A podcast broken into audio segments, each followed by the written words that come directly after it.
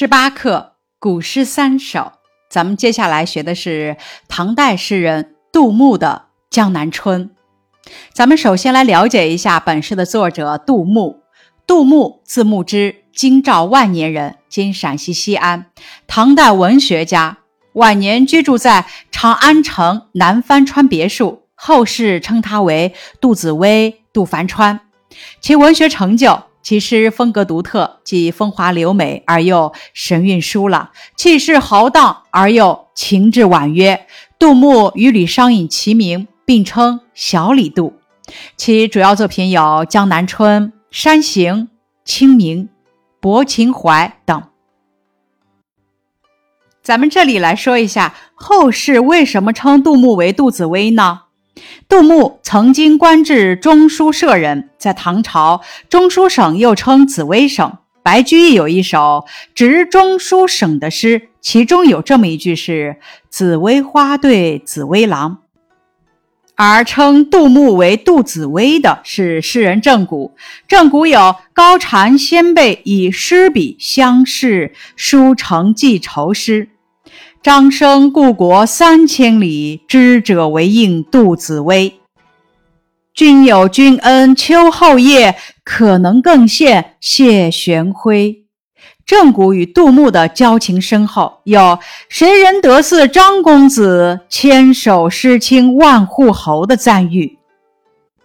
咱们下面要学的这首《江南春》，描绘的是一幅美丽的江南春景图。前两句咱们可以用柔和舒缓的语调读出江南春景欢快明朗的感觉，后两句呢，咱们的语调可以稍微低沉一些，读出蒙蒙细雨的飘渺之感。下面咱们来看这首诗的前两句：千里莺啼绿映红，水村山郭酒旗风。绿指的是绿树。红呢，指的是红花，绿映红指的是绿树红花相互掩映。山郭指的是依山的城郭，郭古代在城的外围加筑的一道城垣。酒旗指酒招子，酒馆外悬挂的旗子之类的标识。酒旗风呢，就是酒旗在风中飘扬。这两句的意思是：广阔的江南地区，到处莺啼阵阵，绿树掩映着红花，依山傍水的村庄，迎风招展的酒旗一一在望。这两句紧扣题目中“春”字写情，写出了江南春光的声色之美，也描绘出了江南独特的地理风貌和生活气息，而且这种美铺展千里。那咱们从第一句描绘的画面中，哪里让你感受到了江南春呢？我从阵阵莺啼声音和绿树掩映红花的景象，也就是色彩中，感受到了明朗绚丽的江南春。再看诗的后两句：“南朝四百八十寺，多少楼台烟雨中。”南朝在我国历史上是晋朝以后的宋、齐、梁、陈四个朝代的合称，他们主要分布在江南，都定都建康，在今江苏的南京。四百八十四，这不是一个确切的数字，这是形容呢寺庙之多。南朝时期的历代统治者有很多都信奉佛教，建造了大量宏伟壮观的佛寺。楼台指的是佛寺中的建筑。这两句意思是，这里还有数不清的寺庙，众多亭台楼阁掩映在迷蒙的烟雨中。这两句呢，紧扣题目中的“春”写雨，写出了江南春景烟雨迷蒙的朦胧美感。南朝增添了深邃厚重之感。第三句勾连历史上江南地区佛教盛行的风貌。同时照应首句“千里”所表达的地域上的广阔。这首诗的前两句写的是晴朗之景，诗人的后两句写的是烟雨之色。那为什么要这样安排呢？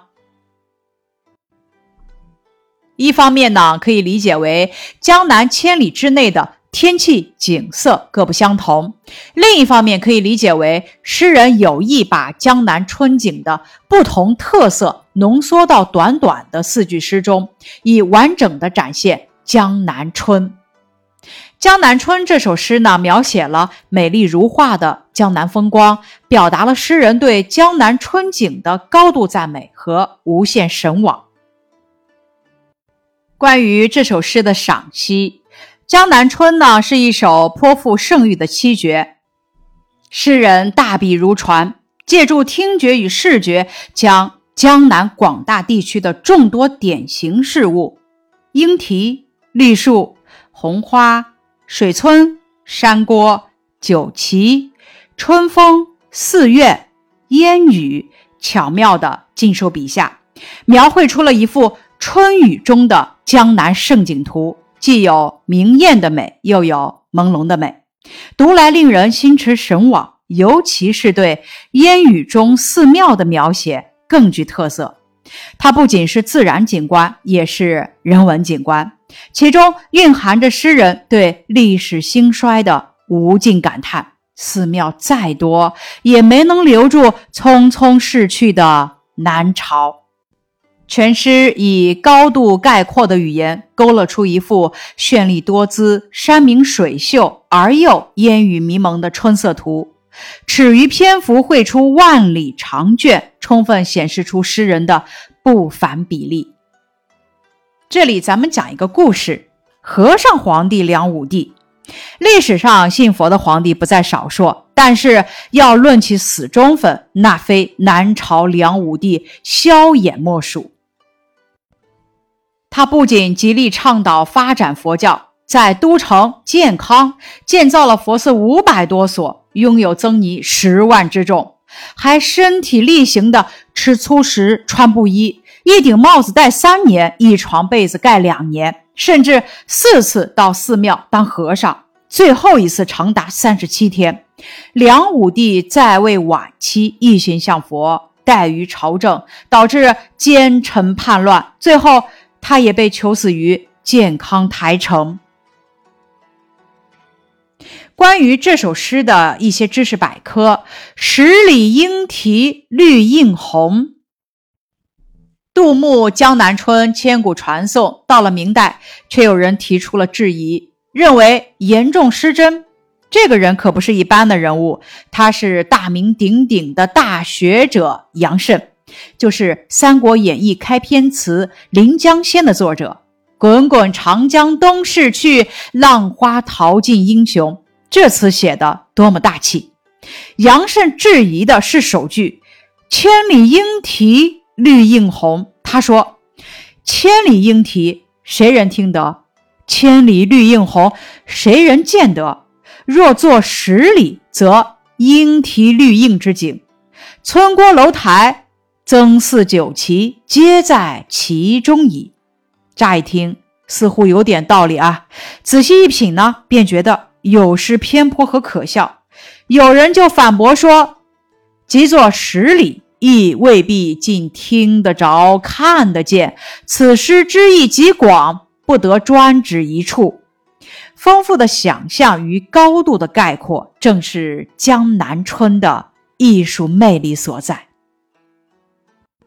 以上是《江南春》这首诗的学习内容，感谢你的收听。